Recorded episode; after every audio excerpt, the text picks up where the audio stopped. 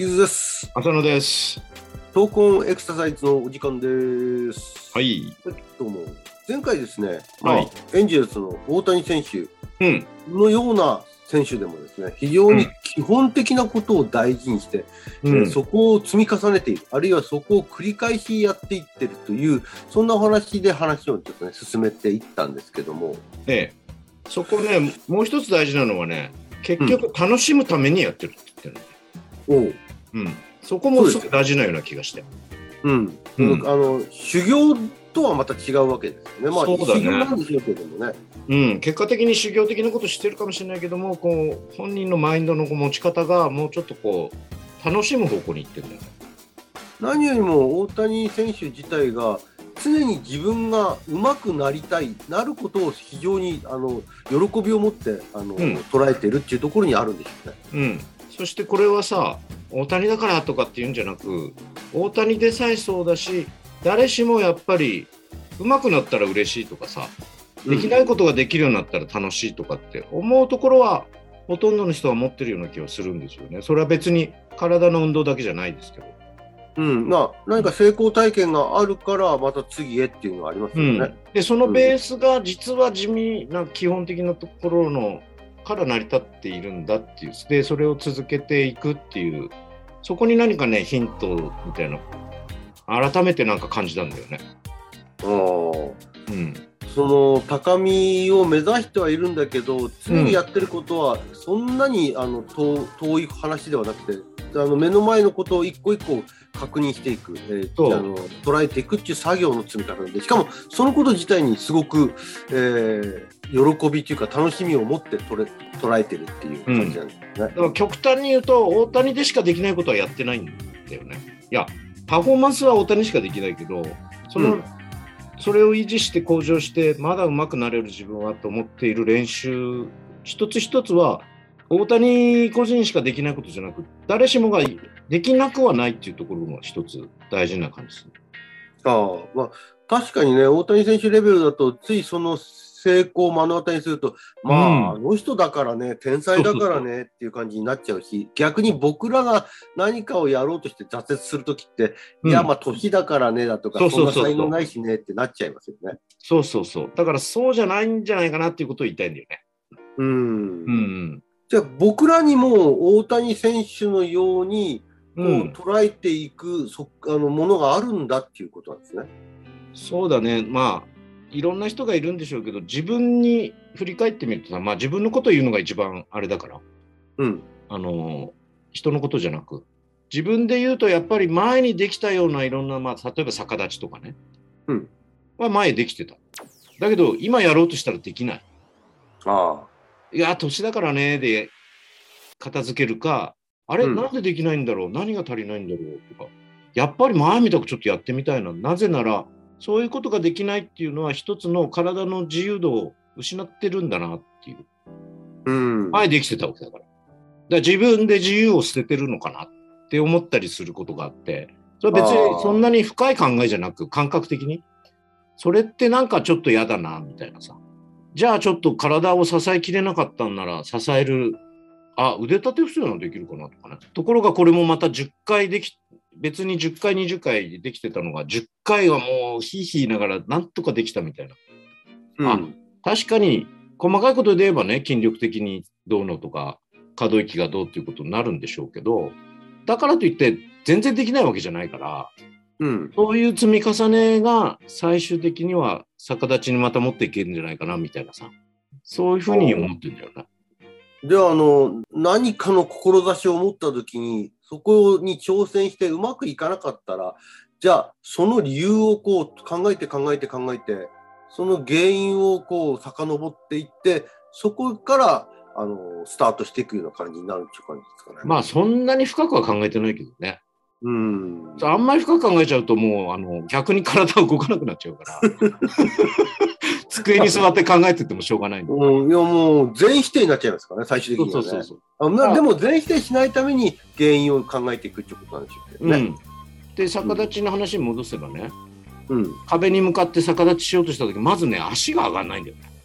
ああ、確かに。だからもうこれは手で支えられないっていうことを体が感じてるのか、うん。プラス柔軟度っていうのかな。うん。固まっちゃってこう足が上がる途中でガチって固まっちゃってそれ以上いかないみたいなそんな感覚もあるから、その体の柔軟度と上司で支えても大丈夫だっていう感覚がつかめばできるんじゃないかと思ってるわけ。うん。うんまあ、例えばだよ。これもうん正しいかどうかは別として、自分の感覚的にそんなに深く考えてるわけじゃないんだけど、やってみて、あれ？これ全然足上がらねえとかさ。いよいよ上がった時に体です手で支えられなかったんですようん。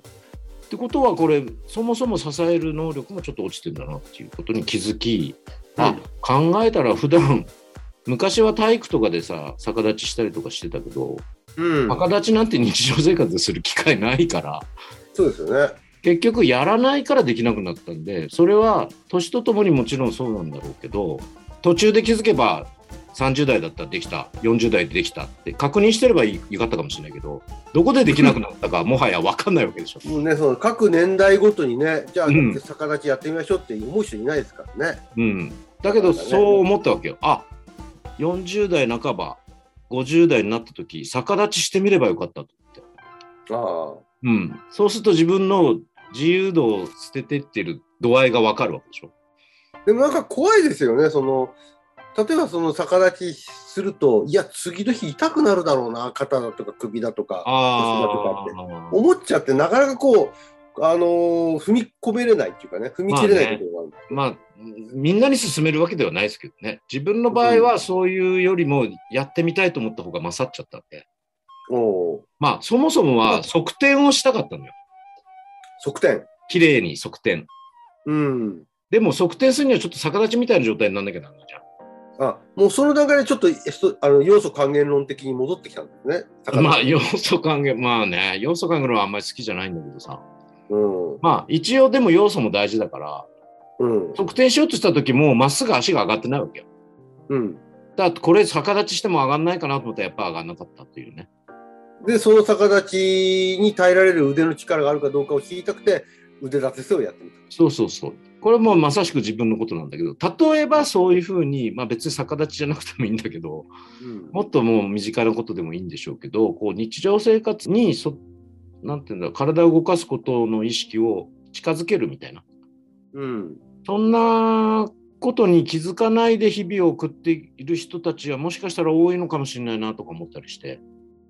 そうですね。まあ確かにね。ただ、うんそんな中でも、時々急に何か思い立つ時ってありますね。まあ、お宅の逆立ちがそうだとように、例えばうん、急にオリンピック見てて、いや、スケボーやろうかなって思ったりそうそうそう。うん。ね、突然こう湧き上がる、なんていうんですか、欲求みたいなのがありますよね。体を動かすことに対して。なんかスイッチが入るときって、誰か彼か別に運動じゃなくてもさ、うん。なんかやってみようって思うときって、少なからず一度や二度はみんな持ってるような気がするんだよね。そうですよね。うん。まあ、僕個人のことを言うと、やっぱりずっと体を動かすことから離れてたのに、突然走りたいなと思い出して、ああ、はいはいはい。ええうんまあ、それで今にも至るランニング習慣っていうのはあるんですけどもそうだよね。で、そのために必要なことっていうことで、基本的なことやってるじゃないですか。まあそうですねあの、かうんかストレッチだとかね、筋トレだとかはやります。でもやっぱりそういった突然何か今まで全く関わってないのに急にやりたくなる時ってあります？ね、確かにね。ね。ただ、同時にやってみて挫折していくとか、やってみてなんかこう苦々しい思いをするとか。そういうケースもあるだろうし、やってみて怪我しちゃうみたいなね。うん、最悪ね。うん。いや、だから、アキレス腱なんかけ切っちゃう人なんかは、そういう、例えば子供の運動会で突然走ることになって、いや、昔も走れたからと思ったら、思ったより足出なくて、まあ、最悪アキレス腱切っちゃうみたいな。うん。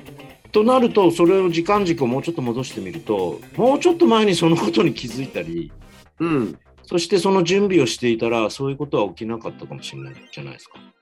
うん。でも、急にね、思うもんだから、あるいは急にそういう場面に出くわすもんだから、もう急にやっちゃうんですけど、なかなかそういった、その、前段階に気づけれるっていうことって、そうそうない感じなんですよね。だからうちらとしてはそういうことを、まあ、継承っていうよりは何て言うんだろうまあちょっとこんなことそのその前にこういうことを準備しておきましょうとか要は体をだから日々もうちょっとこう日常に貼り付ければ自分の体の状態をメンテナンスを常にしましょうねみたいな方向に持っていきたいなって気がするんだけど。メンテナンス。うんまあ気づけば、それも一つの可能性がありますようね。ん、そうなるとやれることの自由度は本人が気づいてないけど広がるんじゃないかなそうすると突然何かしたいと思った時意外と対応できるんじゃないかな、うん。うん、できるだけ早いうちに体の異変に気づけれるっていうことがすごく重要にはなってきますよね。そうだね、うん、うん。年だからっていう前にのとこからこう継続してちょっとそういう機会をまあ毎日じゃなくてもいいんだけどさ。うん。1年ごとでもいいけど。で、まあ、そのためにいろんな体力テストとかももちろんあるんでしょうがそれって強制的にこうしない限りなかなかやらないからね。そうですね。あのー国民のその体力測定っていうのは、そういったイベントがありますけど、あれって個人がね、自分でこう希望してさエントリーしてるんで、うん、そういったことに気づかないと、そのままスルーしちゃう。そうそうそことになっちゃいますよね。う。うん、まあああいうのを発表するのも一つの気づきのきっかけにはなるけどね。まあね、体力自分はどうか低なみたいなね。世代別に低下してるだとかね、うん年齢うん。が分かるっていうのも大事なんでしょうけど、うん。そういった意味で言うと、その僕たちがまあて作っているようなあの体操なんかも、うん。気づけれる一つのきっかけにはなるのかなと思って、まあ、そういった意図でも作ってはいるんですけど、うんうん。基本的な動作を組み合わせて作ってるんで、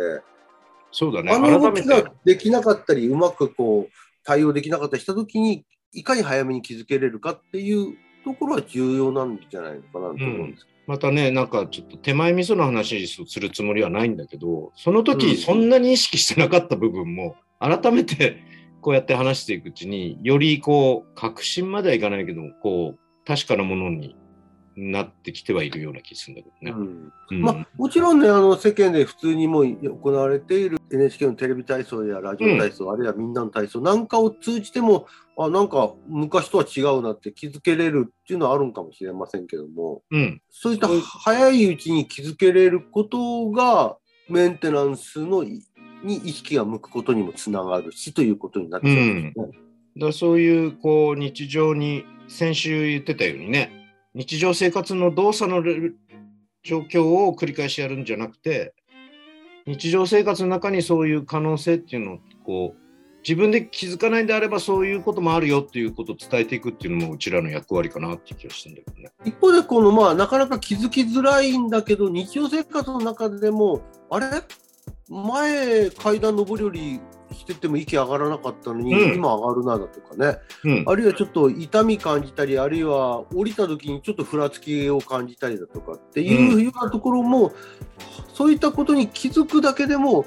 自分のメンテナンスのその行動につながっていけれる可能性はありますよね。そうですね。で、まあ、それで年だからって言ってやらないかっていうと、年だから年だからって言いながら、なんとかやってる人も結構いるんだよね。うん。あ毎回年だからって言われるのはちょっと嫌なんだけど、でも、だからしょうがないよねって言ってやめてるわけじゃないっていうところもちょっと可能性を感じたりして。まあ、いろんなあのやり方でその自分の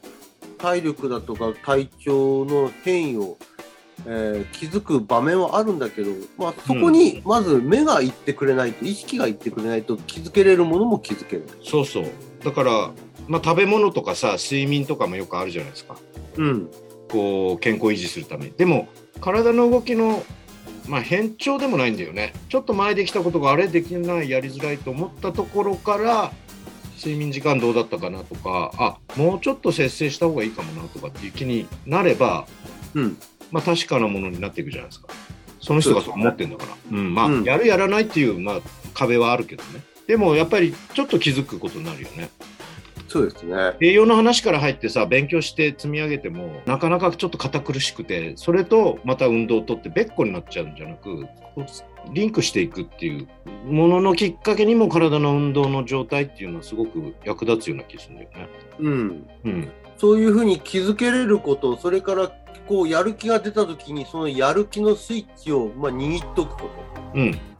そしてそのやる気のスイッチを入れた時に怪我したりだとか何か不調を起こしたりだとかしないようにメンテナンスしていけれること、まこんなことが僕らもこうそのお手お手伝いというかそのうん。何かこう参考になるようなことを言って発信していけれればいいななんて思いますよね。そうですね。スイッチは入れる入れないはまあ個人の自由だけどスイッチを手前に置いてあるんだよっていうことをこうちょっとこう伝えるみたいな。うん。いうことは大事かもしれないね。うん、うん。大谷選手の話から始まり、はい天才はいかにして天才になったかっていうことを考えるといやそれはもっと基本的なことが実は積み重なってるしそれは僕たちにも私たちにも言えることなんだということで。そうだね。それをあのレベルまででき続けたっていうところに彼の才能があるんだと思うんですよね。なるほど。やってるこうことは基本的でも、それを続けられるっていうのは一つの能力だから、うん。まあそれを別に大谷レベルにしなくても、我々レベルっていうところで考えることはいくらでもできそうな気がしてますね。なるほど。はい。大谷選手に学ぶシリーズでした。じ はい。ゃあまたよろしくお願いします。はい